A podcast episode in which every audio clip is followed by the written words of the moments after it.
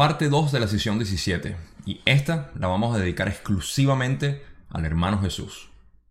Empecemos.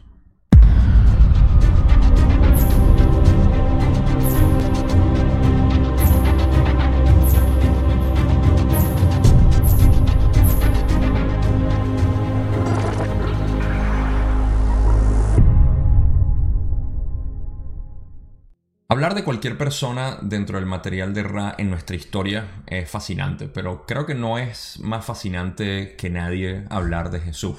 Y eso eh, se va a reflejar en este video, porque vamos a hablar de muchas cosas que hasta cierto punto ya sabemos, otras que no sabíamos, y eh, algún contexto que quiero poner dentro de todo lo que ya hemos sabido, cómo funciona esta creación y cómo Jesús entra dentro de todo lo que es esta eh, este universo como lo estamos viendo con el creador único y todo lo que ya, vamos entendiendo a través de la lectura y el aprendizaje de lo que nos dejó el material de Ra.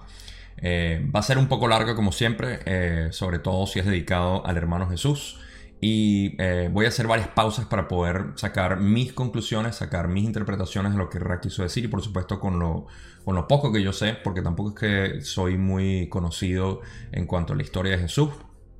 Les prometo que en un futuro eh, me voy a adentrar un poco más, pero no fue algo que a mí me, impactara mucho cuando era, cuando era niño y que fue cuando crecí como católico y luego perdí cualquier tipo de creencia. Así que eh, de todas maneras lo poco que yo sé lo voy a ir incluyendo dentro de lo que, eh, lo que voy explicando y por supuesto como siempre agarren lo que resuene e ignoren el resto. Pero sin más preámbulo vamos a arrancar con la primera pregunta que Don tiene aquí y dice, ¿puedes decirme si Jesús de Nazaret procedía de la confederación antes de encarnarse aquí? Y le dice, el que conoces como Jesús de Nazaret no tenía nombre. Esa entidad pertenecía a la quinta densidad, en el nivel más alto de esa suboctava.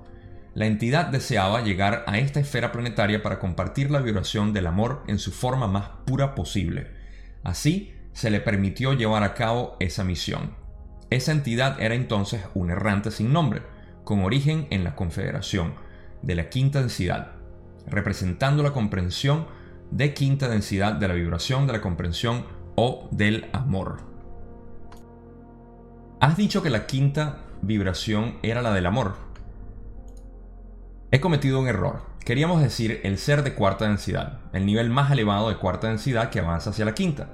Esa entidad podría haber proseguido hasta la quinta, pero en su lugar decidió volver a la tercera para realizar esta misión particular.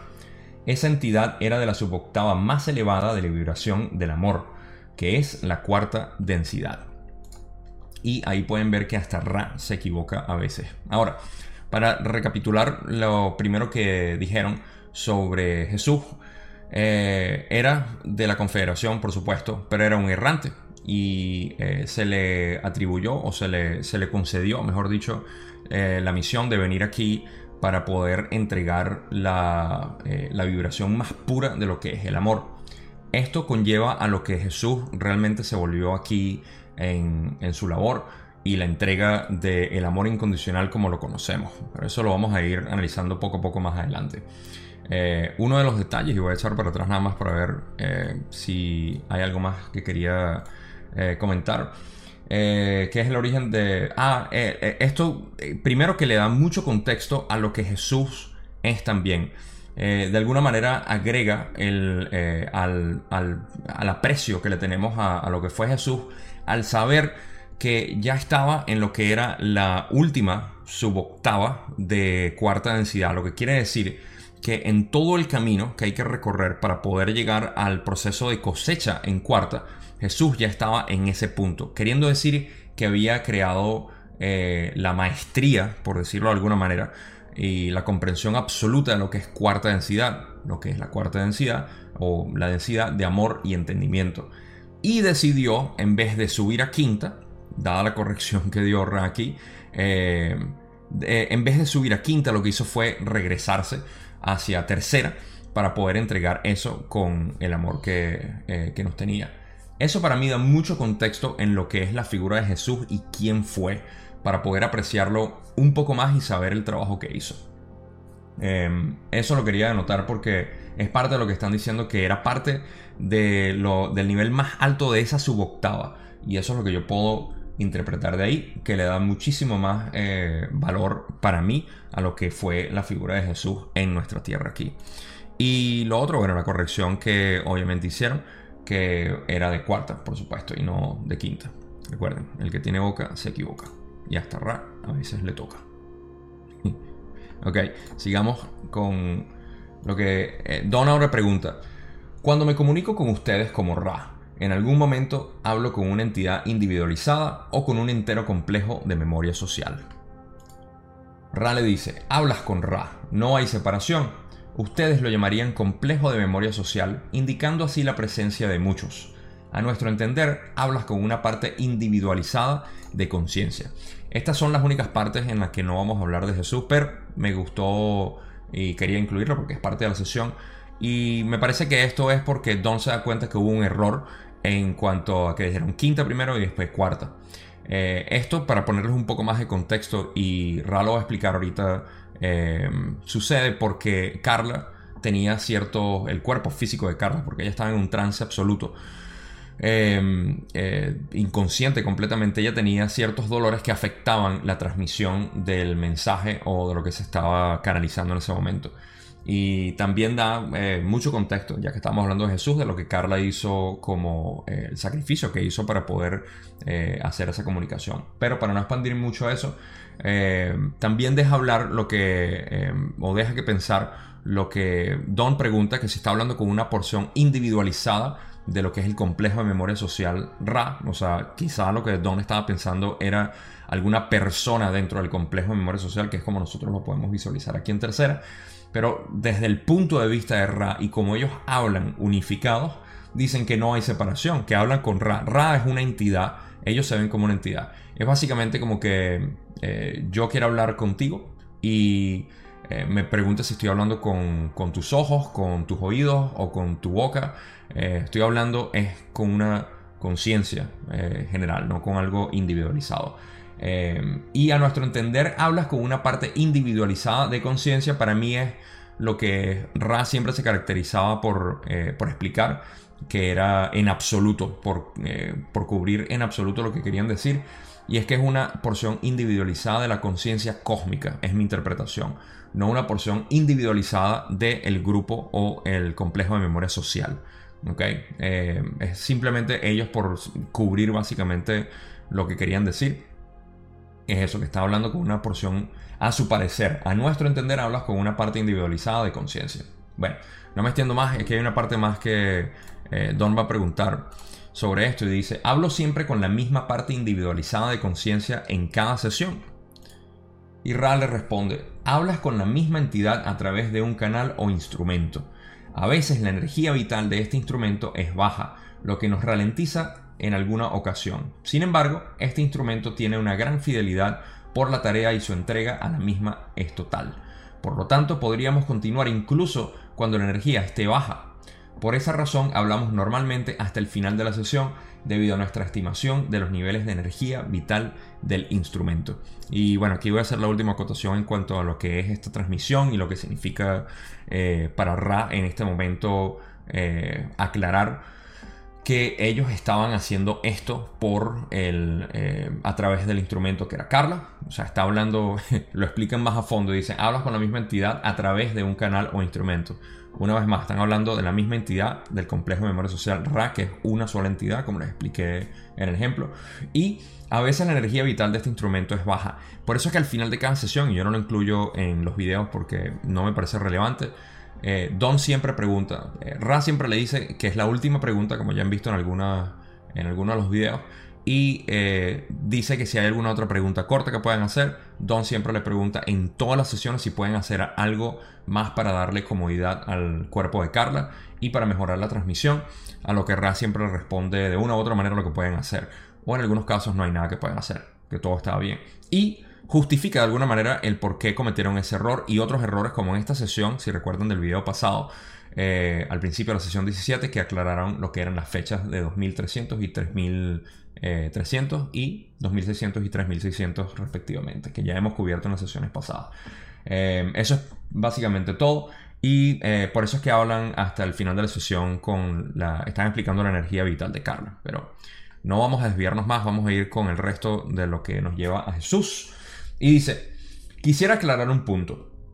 Ahora que estoy más seguro de lo que haya eh, comprendido, las personas de este planeta que siguen cualquier religión, o ninguna religión en absoluto, o que no tienen ningún conocimiento intelectual de la ley del uno, pueden ser cosechadas a cuarta densidad si son de esa vibración. ¿No es así? Rale dice, así es. Sin embargo, hallarás pocos que sean cosechables, cuyo resplandor no haga a otros conscientes de su espiritualidad, como podrías llamar a esa cualidad de la distorsión del complejo mente-cuerpo-espíritu. Así, es particularmente poco probable que una entidad sea completamente desconocida para otras entidades próximas como una personalidad inusualmente resplandeciente, incluso si este individuo no participa de ninguna de las distorsiones que llamas sistemas religiosos.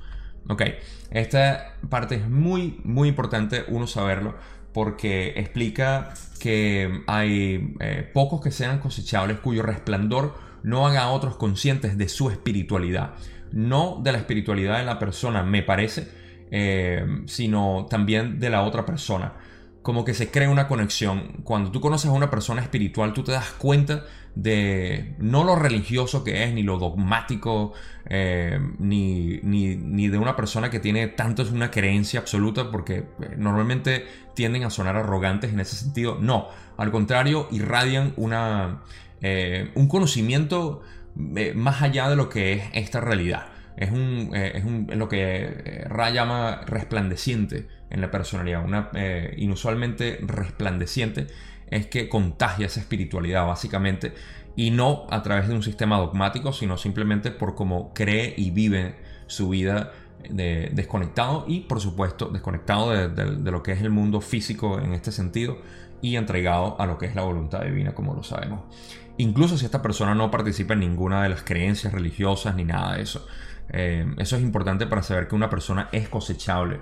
No tiene que saber nada de la ley del uno, ni del cristianismo, ni del budismo, ni de eh, las creencias del Tao, ni del Zen, ni de ninguna otra eh, creencia religiosa ni espiritual. Simplemente por ser una persona pura es suficiente. Ok, ahora sí, de nuevo Jesús. Cuando Jesús de Nazaret encarnó, intentó el grupo de Orión desacreditarlo de alguna manera. Rale dice, eso es correcto. ¿Puedes decir lo que hizo el grupo de Orión para tratar de provocar su caída? Aquí Rabai le dice, podemos dar una descripción general de lo que ocurrió. La técnica empleada fue la de incrementar otra información de orientación negativa. Esta información había sido proporcionada por el que tus pueblos conocían como Yahweh e implicaba numerosas constricciones sobre el comportamiento y prometía el poder de tercera densidad, de naturaleza orientada al servicio al yo estos dos tipos de distorsiones fueron inculcados sobre aquellos que ya estaban orientados a pensar estas formas pensamientos. Ok, aquí estamos entrando en el territorio de lo que la sesión pasada habíamos hablado de Yahvé o Yahweh, que habían dos Yahweh.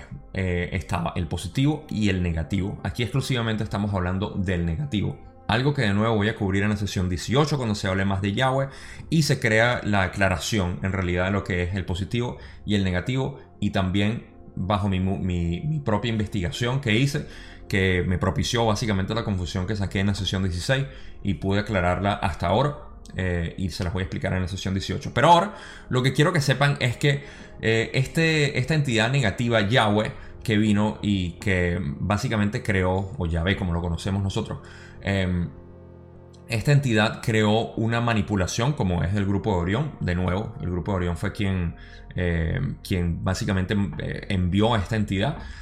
Y fue con la intención de crear una filosofía e invadir la, eh, filosofía eh, anterior entregada por, por Yahvé, el positivo, y poder crear este tipo de distorsiones que Ra habla que son las numerosas constricciones sobre el comportamiento, que son básicamente esas de no matarás, no harás esto, no harás lo otro, sino vas al infierno y todo lo demás que ya sabemos que es la parte que da miedo y que crea control sobre las personas bajo un sistema dogmático eh, y que prometía el poder de tercera densidad.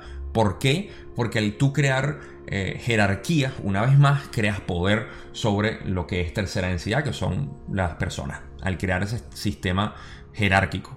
y eh, a través de eso fue que eh, pudieron distorsionar lo que era, o, en este caso, a través de esas filosofías que ya estaban inculcadas en la, en la gente. Recuerda que esto fue mil, mil y pico de años antes de que Jesús naciera. Si seguimos las fechas que de hecho fueron corregidas coincidentalmente en esta sesión, ya cuando Jesús nació, tenían al menos unos miles de años utilizando eh, estas filosofías y creando estos sistemas jerárquicos eh, de, posiciones más altas dentro de lo que es el conocimiento y todo lo demás. A través de eso fue que se manipuló a Jesús para poder reprimir su mensaje. Y esto tiene sentido cuando estudiamos la, eh, personalidad de Jesús en sus tiempos y lo que era su eh, su observación de lo que eh, representaba el sistema religioso actual donde él vivía. Recuerdo cuando él fue al templo y hizo eh, esa... la acción o el evento que de, básicamente decirles que no adoraran ninguna figura, que Jesús trataba de impartir este conocimiento que el, creador estaba en nosotros y no en, templos, ni en, personas, ni en figuras o mesías o lo que sea. Él siempre intentaba eso y bueno, se puede, se puede ver muy reflejado en lo que dice aquí que, eh, es lo que Jesús quería, pero fue reprimido por eso. En fin, no me extiendo más aquí. Vamos a ir al resto de la respuesta, donde Ra dice, finalmente esto condujo a numerosos retos para la entidad conocida como Jesús y a que la entidad de complejo vibratorio de sonido Judas, como la llamas, creyera que hacía lo correcto al suscitar o imponer al que denominas Jesús la necesidad de introducir la distorsión del poder planetario de tercera densidad, del dominio de tercera densidad sobre, sobre otros. Y esto es precisamente lo que estaba hablando. Fíjense que Judas, de alguna manera, eh, estaba influenciado por lo que era este sistema de creencias y quiso que Jesús fuera de la misma manera, que Jesús utilizara ese conocimiento y ese poder que tenía para poder eh, em, controlar a otras personas y convertirse en una especie de rabino o algún tipo de, eh, de persona que podía dominar a otros a través de, de los poderes espirituales que tenía. Vamos a seguir porque se habla más de Judas aquí. Esta entidad Judas estimó que la entidad a la que llamas Jesús, al verse atrapada, sería entonces capaz de ver la conveniencia de utilizar el poder de la infinidad inteligente para dominar a otros. El que conoces como Judas se equivocó al estimar la reacción de la entidad Jesús, cuya enseñanza-aprendizaje no estaban orientados hacia esa distorsión, lo que resultó en la destrucción del complejo corporal del conocido como Jesús. Y bueno, Aquí eh, podemos terminar de atar todos los cabos en cuanto a Judas, en cuanto al dogma actual y lo que Jesús representaba. Eh, Judas, de alguna manera, no quiso hacer nada malo. lo que quería era eh, tratar de que Jesús utilizara sus poderes en lo que él consideraba que era lo más apropiado para el tiempo y para sus creencias. Por eso es que buscó de esa manera atrapar a Jesús para decirle, no tienes otra opción, hazlo. Y Jesús obviamente lo sorprendió al decirle, gracias hermano, pero yo acepto mi destino y si esto es lo que me tiene que pasar, me pasa. Pero no se salvó su pellejo, por decirlo de alguna manera, y se entregó a lo que era su destino, lo cual fue Judas vendiéndolo de la manera como lo hizo, y crea esa, eh, eh, esa, eh, ese vuelco que tuvo la historia de lo que fue Judas y Jesús en esa interacción, donde Judas lo vendió y Jesús aceptó su destino, como ya dije. Pero Judas subestimó básicamente o estimó mal en la reacción que iba a tener Jesús en ese sentido. Y por supuesto eso llevó a lo que Ra dice la destrucción del, complejo corporal, eh, básicamente la muerte de Jesús en ese sentido. ahora, pasamos a la siguiente pregunta donde dice, si la entidad Jesús era de cuarta densidad y existen errantes en el planeta actualmente que proceden de las densidades quinta y sexta, ¿Qué fue lo que permitió que Jesús fuera tan buen sanador? ¿Podrían estos seres de quinta y sexta densidad presentes aquí en la actualidad hacer lo mismo? Rale dice, los que curan pueden ser de cualquier densidad que tenga conciencia del espíritu, lo que incluye la tercera, la cuarta, la quinta, la sexta y la séptima. En la tercera densidad puede tener lugar la sanación tanto como en las demás. Sin embargo, existe más material ilusorio que comprender, que equilibrar, que aceptar y que dejar atrás. Aquí eh, vamos a entrar primero a la pregunta que Don está haciendo. Es porque de repente creyó que si eh, Jesús era de cuarta densidad y podía hacer eso, y tenemos aquí errantes de quinta y de sexta, entonces la posibilidad existe mucho eh, más grande. Pero Rale dice, o sea, que la posibilidad existe incluso en entidades de tercera que no sean de cuarta, de quinta o de sexta. Ese potencial existe aquí. Lo que eh, se necesita es tener la conciencia del espíritu de la manera como es requerida para poder utilizar las herramientas de sanación. Y eso tiene que ver con la apertura a la puerta de infinidad inteligente. Eh, y a eso se refiere con que hay que, aquí, bueno, en tercera densidad existe más material ilusorio que comprender, equilibrar y aceptar y que dejar atrás. Básicamente el proceso que hay que llevar a cabo aquí en tercera densidad. Pero los errantes tienen en su posibilidad lo de recordar, el, penetrar el velo del el olvido, que es básicamente lo que los previene de saber quiénes son y cuál es su potencial y cuál es su misión aquí. Vamos a seguir con la parte de la respuesta de Ra que dice, la puerta de acceso a la infinidad inteligente solo puede abrirse cuando la comprensión de la afluencia de la energía inteligente se abre al sanador es lo que se conoce como leyes naturales de tu continuidad local de espacio-tiempo y su red de fuentes electromagnéticas o nexos de energía afluente. Conoce, pues, primero la mente y el cuerpo. Después, a medida que el espíritu se integra y se sintetiza, estos se armonizan en un complejo mente-cuerpo-espíritu que puede avanzar entre las dimensiones y abrir la puerta de acceso a la infinidad inteligente, sanando así el ser mediante la luz y compartiendo esa luz con los demás. Ok, primero una eh, confesión. Yo no soy muy conocido en cuanto a lo que es el proceso de sanación que se produce aquí en tercera densidad y cómo funciona. De manera que no voy a intentar explicarlo a plenitud, pero les voy a compartir lo que yo entiendo que es lo que Jesús hacía y lo vamos a entender un poco más adelante mientras seguimos en, eh, este hilo de ideas. Es que la sanación de por sí del cuerpo es por la aceptación del ser, por el reconocimiento de quiénes somos y también por eh, lo que es la apertura a través de estos medios de la eh, puerta a la infinidad inteligente. Esto quiere decir la inteligencia, la energía eh, inteligente que básicamente nos llena por dentro, que nos, eh, que nos hace ser quienes somos y que por diferentes razones aquí en nuestra experiencia o nuestra ilusión de realidad estamos distorsionados en nuestros distintos puntos energéticos, sea lo que sea. Por eso es que cada uno, cada uno de los puntos eh, energéticos, está asociado con los órganos y esto lo pueden ver eh, con el material del doctor Joe Dispenza. Greg Braden habla bastante de esto también. Eh, Bruce Lipton también son muy conocidos por estar trayendo esta nueva ciencia de cómo funciona esto en el cuerpo y la relación a los órganos. Pero en cualquier caso, para continuar en la parte mística de lo que esto significa, es la apertura a esa infinidad eh, inteligente y la energía inteligente también que es básicamente lo que nosotros eh, de lo que nosotros estamos manifestándonos aquí.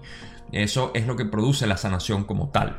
Y esto se hace primero como dice la mente y el cuerpo conociendo a la mente y el cuerpo y después a medida que el espíritu se integra y se sintetiza básicamente cuando nosotros aceptamos lo que es el espíritu y la voluntad divina que es lo que yo hablo eh, en, general, qué es lo que deberíamos nosotros estar buscando en nosotros mismos para poder eh, abrir básicamente lo que es nuestro conocimiento de quiénes somos y lo que vinimos a hacer aquí y empezar a despejar todas las distorsiones de los condicionamientos que hemos tenido en esta eh, realidad. es lo que necesitamos y lo que se hace para poder sanar. luego de que se hace esto, se puede compartir eso con los demás ese es el sanador. El sanador no cura a nadie específicamente con poderes eh, externos. El sanador lo que hace es compartir básicamente esa energía y eso lo podemos ver con muchas personas que incluso con el hablar, con el simple hecho de hablar con uno, uno se siente mucho más tranquilo, se siente eh, como que ocurrió una, una especie de sanación. La distorsión se despeja, la persona vuelve a estar en congruencia y bueno, Depende de la persona si vuelve a entrar en incongruencia o incoherencia en cuanto a los puntos energéticos de la persona. Bueno, No me extiendo más en esto porque, como les digo, eh, hay, muchos detalles que yo no conozco de, de, cómo funciona esto y me gustaría saber más, pero por ahora estoy limitado como tal. La última parte de lo que Ra explica dice, la verdadera sanación es simplemente la radiación del ser que suscita un entorno en el que puede sobrevenir el catalizador, lo que inicia el reconocimiento del ser, por el ser, de las propiedades de autocuración del ser. Ok, esto lo explica básicamente perfecto con, eh, si entendieron de alguna manera lo que expliqué anteriormente, esto se los voy a leer otra vez para que vean el sentido que tiene, al menos para mí. La verdadera sanación es simplemente la radiación del ser que suscita un entorno en el que puede sobrevenir el catalizador. El catalizador es aquella experiencia que nos está enseñando algo, que nos crea la distorsión en nuestro ambiente, que nos crea en nuestra percepción en general. Entonces, esa distorsión, ¿ok? Em, la sanación es simplemente la radiación del ser que suscita en, eh, en su entorno lo que puede sobrevenir el catalizador. Sobrevenir quiere decir que lo solventa, o sea, lo pasa cualquier ego, problema que tenías o eh, eh, división que podías tener del ambiente o con otra persona, se corrige, ya eso no es parte de ti, eres más coherente con la infinidad inteligente y eso es lo que inicia el reconocimiento del ser, que es uno, por el ser, porque uno mismo lo hace, de las propiedades de autocuración del ser. O sea, básicamente el trabajo que se hace es de uno mismo para poder curarse a uno mismo. Eh, la autocuración del ser es importantísimo. Me adelanto a la sesión 33 o 34 donde hablan de Jesús otra vez, donde dicen que Jesús, para seguir con Jesús en, el video y no extenderme más allá, Jesús lo que hacía era básicamente curar a las personas diciéndole, tú mismo te curaste y no le digas a nadie. Eh, eso creaba lo que eran los milagros que llamaban, pero que las personas eh, que, bueno, eh, se han querido decir que no eran milagros, sino que la persona hacía esto, lo otro, era básicamente Jesús haciendo este trabajo junto a la persona para que esa misma persona se curara. Ok, no me extiendo más hasta la sesión 30 y pico. Continuamos con Don preguntando, ¿cómo aprendió Jesús esto durante su encarnación? Rala responde, esta entidad aprendió la capacidad mediante una especie de recuerdo natural a una edad muy temprana. Desafortunadamente, esta entidad descubrió primero su capacidad para penetrar la infinidad inteligente al tornarse en la distorsión que llamas ira, con un compañero de juegos. La entidad conocida como Jesús tocó a esa otra entidad, que quedó mortalmente herida. Ok, aquí podemos entrar en territorio que puede ser eh, muy controversial para aquellas personas que no sabían esto o que no quieran aceptar esto. Es completamente dentro de lo que tenemos que aceptar como información. Si es coherente y resuena con uno, acéptenlo si no, no. Pero Ra está diciendo que básicamente Jesús cuando era un niño mató a otro niño que estaba jugando con él porque se molestó eh, dentro de su rabia, canalizó esa eh, energía inteligente y lo hirió mortalmente. Esto causó que él despertara lo que era el conocimiento de ese poder que él tenía y decidió hacerlo de una manera eh, más positiva. Vamos a ver el resto de la pregunta, pero esto es básicamente lo que acaba de decir Raki. Así es como el conocido como Jesús se dio cuenta de que había en él un potencial atroz. Esta entidad se decidió a descubrir cómo utilizar esa energía para el bien, no para lo negativo. Era, era, de orientación sumamente positiva y recordaba más que la mayoría de los errantes. Entonces así fue como Jesús básicamente se dio cuenta de que tenía ese poder a una muy temprana edad, lo cual lo suscitó a buscar más esta información.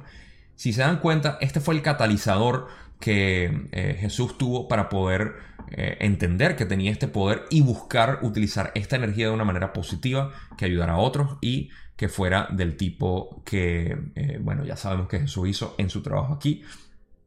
Y explica otro, otro de los detalles que dice aquí es que era de orientación sumamente positiva y recordaba más que la mayoría de los errantes, lo que quiere decir que penetró básicamente ese velo del olvido para poder utilizar más su conocimiento de lo que era cuarta densidad y traerlo aquí. Eso es básicamente lo que Jesús hizo, eso es lo que nosotros podemos hacer, pero no me quiero adelantar a lo que es la conclusión que quiero dejar en este video. Vamos a pasar a la siguiente pregunta que es relacionada a esto. Y donde dice, ¿cómo le afectó ese acto agresivo hacia un compañero de juegos en su crecimiento espiritual? ¿A dónde fue tras su muerte física? Ral explica, la entidad a la que llama Jesús quedó galvanizada por esta experiencia y comenzó una vida de búsqueda e investigación. Esta entidad estudió primero, noche y día, en sus propios esquemas religiosos, que has llamado judaísmo, y aprendió lo suficiente para convertirse en rabino, como denominas a, los instructores estudiantes de ese ritmo particular o esa instrucción particular de conocimiento a una edad muy temprana. A la edad de aproximadamente 13 años y medio, esa entidad dejó la morada de su familia terrenal, como lo llamarías, y marchó hacia muy diversos lugares, a la búsqueda de mayor información. Así continuó de manera esporádica hasta que cumplió aproximadamente 25 años, momento en que se volvió en que volvió con su familia y aprendió y practicó el arte de su padre terrenal. Ok, eh, para seguir simplemente la secuencia de lo que está Ra diciendo aquí. Creo que esto lo sabíamos, eh, no sé si lo mencioné al principio, pero yo no soy muy conocedor de lo que es la historia de Jesús y los detalles, pero eh, a los 13 años y medio, creo que fue que dijo, sí, se fue a, a, aprender mucho más debido a lo que sucedió, por supuesto, y abandonó a la familia. Se fue eh, fue aprender muchos otros detalles de lo que era eh, su, vida y su misión. Y eh, a los 25 años volvió a trabajar con José en ese sentido para aprender lo que era la carpintería, me imagino, porque es lo que dice que practicó el arte de su padre terrenal, que era José. Y eso es básicamente todo lo que, lo que dice aquí. Vamos a seguir con parte de la respuesta. Cuando la entidad fue capaz de integrar o sintetizar todas estas experiencias, comenzó a comunicarse con otros seres y a enseñar a aprender lo que había estimado de naturaleza valiosa durante los años anteriores. La entidad quedó absuelta kármicamente por la destrucción de otro ser cuando se encontraba en la última parte de su vida y pronunció lo que denominarías las palabras de la cruz. Padre, perdónales porque no saben lo que hacen. En el perdón radica la paralización de la rueda de la acción, o lo que llamas karma. Ok, aquí es donde está el verdadero sustento de, eh, lo que es la respuesta a la pregunta que hizo Don. Primero, eh, termina de explicar la historia de Jesús en ese sentido que todos sabemos que fue cuando empezó a profesar básicamente sus entendimientos y lo que él conocía como el, eh, el amor del Padre incondicional y se entregó a sus enseñanzas y creó básicamente toda la historia que nosotros conocemos. Lo otro es que fue absuelto kármicamente de haber matado a ese niño en el momento de la cruz, cuando dijo esas palabras muy conocidas, cuando dice, padres, perdónales porque no saben lo que hacen. Ahora, es mi interpretación de esto, por como yo lo eh, le, le doy coherencia, que Jesús no se había perdonado a sí mismo por lo que le había hecho ese niño, por haberlo matado. Y de alguna manera, al perdonar a aquellos, porque según yo tengo entendido, Jesús se lo dijo fue, eh, o hacía referencia a aquellos que lo estaban matando a él en la cruz. Y al hacer eso, él se estaba perdonando a sí mismo en ese sentido, al perdonar a otros por hacerle lo mismo que él le había hecho a ese niño. De alguna manera aceptó lo que era su destino de que esas personas lo mataran, no culpar a aquellos, por eso, por que dicen perdónanos porque no saben lo que hacen. No tiene nada que ver con el perdón que él estaba pidiendo a Dios para que perdonara a ellos y ellos quedaban absueltos de su karma. Nada que ver, sino de la acción que él dice, yo acepto que, que me maten y de la misma manera los perdono. Entonces, al él perdonar a esas personas que lo estaban matando, indirectamente estaba perdonándose a sí mismo por haber matado a ese niño. No sé si esto tiene sentido, tiene sentido en mi mente por como yo percibo que, eh, que, que, funciona esto del perdón. Y voy a tener una última conclusión en las últimas frases que dice Raki porque es importantísimo eh, mantener en mente. Eh, pero eso es básicamente como yo lo veo. Jesús perdonó a, a sus asesinos, básicamente, vamos a ponerlo de esa manera, y de esa manera perdonó el asesino en él, que no, nunca se pudo perdonar por lo que le hizo ese niño. Es mi, interpretación. Ahora, para lo otro que tiene que ver con el perdón es lo que Ra dice aquí, que son palabras muy pero muy conocidas y populares dentro del material de Ra, donde dice, en el perdón radica la paralización de la rueda de la acción o lo que llamas karma. El perdón. El perdón de la manera como está, y lo voy a explicar a mi método de entenderlo. Muy importante esta parte, espero que tenga sentido. Perdón no se trata de darse cuenta de que hay una víctima y un culpable. Este método es eh, obsoleto. De hecho, me parece que es del grupo de Orión donde se crea eh, siempre una especie de culpable que hay que perdonar y una víctima que hay que comprender. Nada que ver. El perdón no es ese ciclo donde hay una víctima que crea o un culpable que crea una víctima que después genera la misma idea para cada una de las interpretaciones que tenemos en nuestro entorno. Nada que ver. Es cuestión de, aceptar. El perdón en realidad es aceptar que esa rueda que está rodando tiene que detenerse. La rueda del perdón y de, eh, de la culpa y de la víctima. Nada que ver. Es perdón de entender eso. Porque al nosotros simplemente comprender que una situación no es más que un catalizador que nos dio una experiencia, ya no hay nada ni victimización ni tampoco culpabilidad. Espero que eso tenga sentido porque eso es lo que detiene lo que es la rueda del karma, como dice Raki. Y recuerden que el karma es lo que nos mantiene aquí en esta ilusión, eh, tratando de liberar básicamente todas esas concepciones erróneas que tenemos en nuestro espíritu de lo que es la realidad. La realidad es simplemente un juego, vamos a ponerlo de esta manera. Y aquí simplemente venimos a tener experiencia, y a veces nos atamos demasiado a lo que es el cuerpo, a lo que es el entorno, a lo que son los dogmas, a lo que somos nosotros, a lo que son otras personas. Todo esto es una ilusión y venimos aquí simplemente a tener una experiencia y buscar el amor en cada uno de los momentos. No me extiendo más. Vamos con las últimas partes de esta sesión, perdón, de este video a mitad de sesión, de hecho. ¿En qué densidad se encuentra ahora la entidad conocida como Jesús? Pregunta Don. Y Ra le dice, esta información es inofensiva, aunque carece de importancia. Esa entidad estudia ahora las lecciones de la vibración de la sabiduría, la quinta densidad, también llamada la vibración de la luz. Don pregunta, en nuestra cultura siempre se ha dicho que volverá. ¿Puedes decir si tal cosa está prevista? Ra le dice, trataré de resolver esta cuestión. Es difícil. Esa entidad comprendió que no era una entidad como tal, sino que operaba en calidad de mensajero del Creador único, al que consideró como amor esa entidad era consciente de que el ciclo actual estaba en su última fase y habló de forma que aquellos de su nivel de conciencia pudieran volver en la cosecha. Ok, par de cosas que mencionar aquí. Primero la aclaratoria eh, de la confusión que realmente se pudo haber creado al principio de la sesión de que eh, Jesús venía de quinta, lo cual tampoco es muy relevante, pero para eh, atarlo con el principio de la sesión. Eh, Jesús ahora reside en Quinta, pero cuando él vino, hace dos mil años, en nuestro espacio-tiempo, eh, o tiempo-espacio en realidad, esa, esa avenida fue de cuarta densidad, no de quinta. Ahora, él reside en este momento en quinta, porque si mal lo recuerdan, ya estaba en la última suboctava de la cuarta y simplemente necesitaba un poco más de experiencia para subir a quinta. Y en su eh, muerte aquí, estoy seguro que subió a quinta, fue su ascensión y básicamente por el trabajo que hizo aquí, estimo yo. Eso es para aclarar la primera parte de la respuesta o la pregunta. Em, y lo otro es que eh, la pregunta de si va a venir, porque eso nosotros lo sabemos en nuestras culturas. Cristo viene, Cristo viene, Jesús va a volver, el Redentor, el Mesías. Y es difícil explicarlo de la manera como Ra quiere explicarlo, pero yo les voy a dar mi interpretación de lo que esto significa. Leemos. Esa entidad comprendió que no era una entidad como tal. Básicamente lo que quiso decir es que en el momento de su encarnación se dio cuenta de que no era una entidad como tal, sino que era un mensajero del Creador único al quien consideró como amor. Por eso es que él aquí en su encarnación básicamente entregó todo su amor incondicional a todos porque se dio cuenta que era un mensajero de lo que él conocía como Dios y se entregó por completo.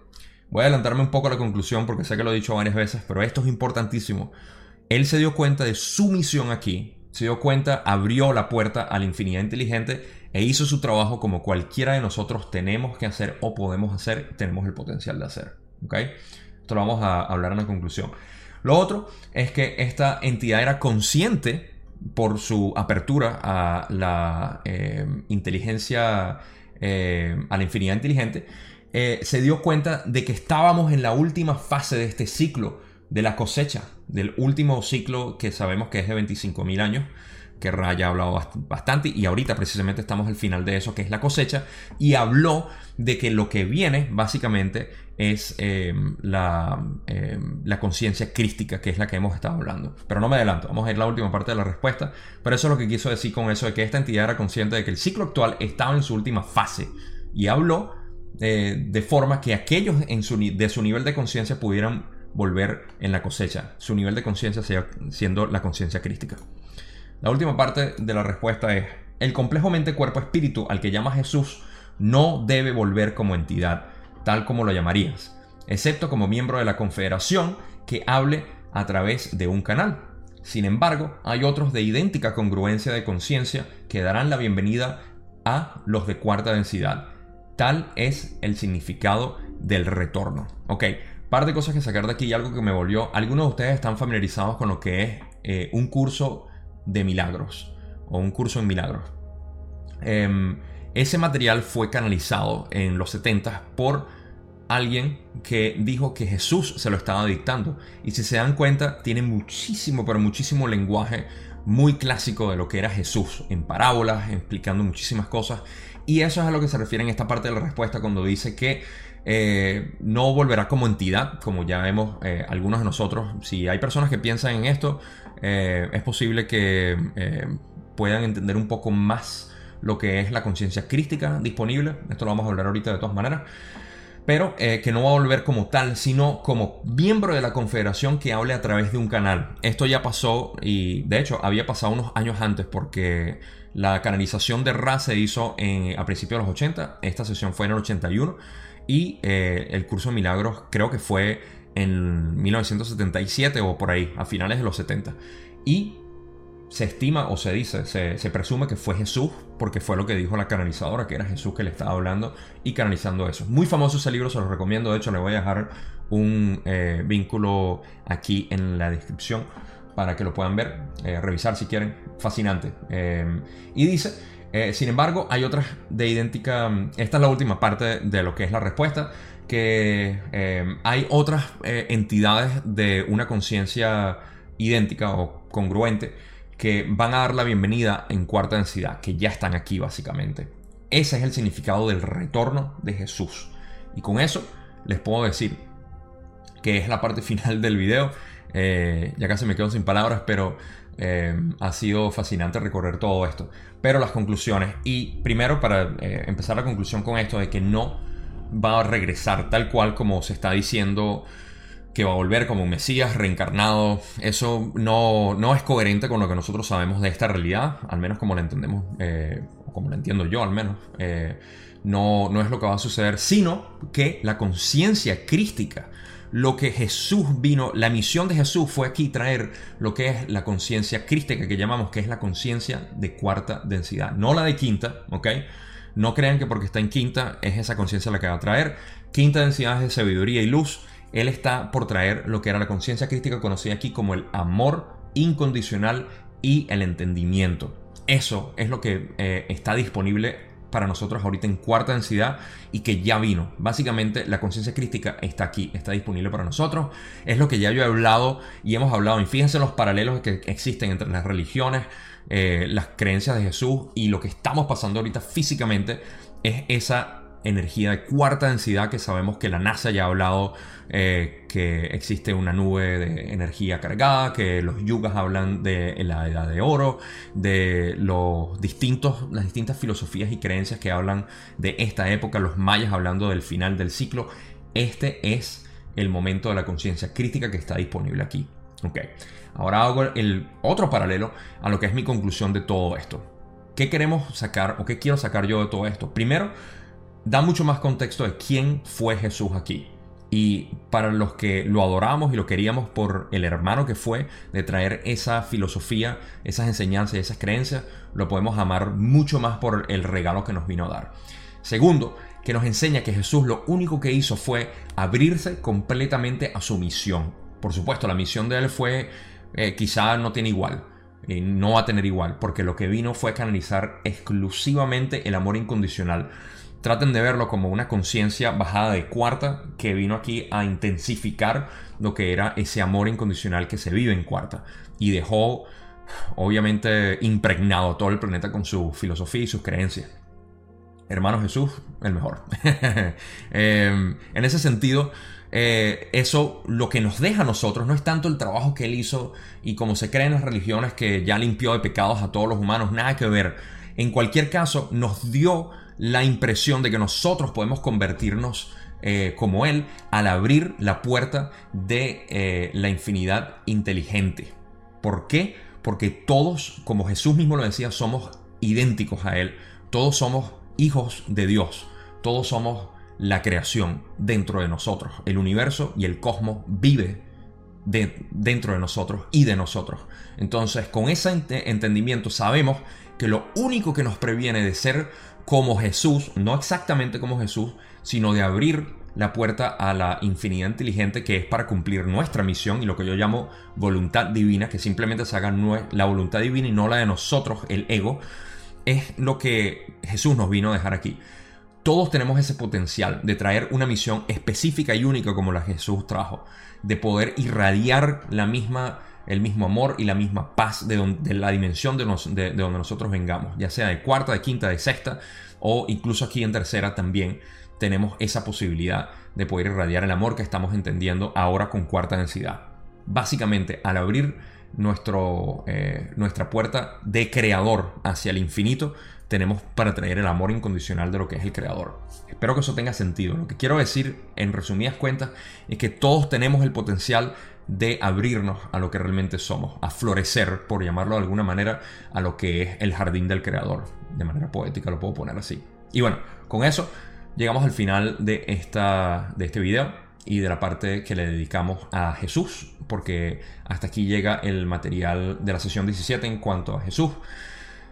Me hubiese gustado hablar mucho más de esto porque me fascinan los paralelos que puedo sacar del el entendimiento de la ley del uno que es tan académico y es tan eh, mecánico y es tan estricto en cuanto a cuadrado, vamos a decirlo, y lo que es el conocimiento eh, poético y filosófico de lo que es las creencias como la de Jesús y podemos em, eh, engranar a ambos, casarlos básicamente a, los dos y tener este resultado tan hermoso. En fin, con eso los dejo. La sesión 17 continúa en la parte 3 que va a salir la próxima semana. Muchísimas gracias de verdad por ver este video y por haber escuchado la interpretación que yo tengo no solo del material de Ra con respecto a Jesús, sino de Jesús mismo. Cualquier comentario que quieran dejar, por favor, déjenmelo, porque las interpretaciones de ustedes en cuanto a Jesús también es muy, muy importante para mí. Y como ustedes saben, me encanta leer los comentarios, les respondo a todos los que pueda y me fascina de verdad poder compartir esto con ustedes. Ahora sí, con todo mi amor, irradiado para ustedes, que sigan abriendo esa puerta hacia la infinidad inteligente, sigan haciendo su trabajo y conviértanse en el Jesús que sabemos que podemos convertirnos. Nos vemos la semana que viene. Gracias de nuevo, mucho amor para ustedes.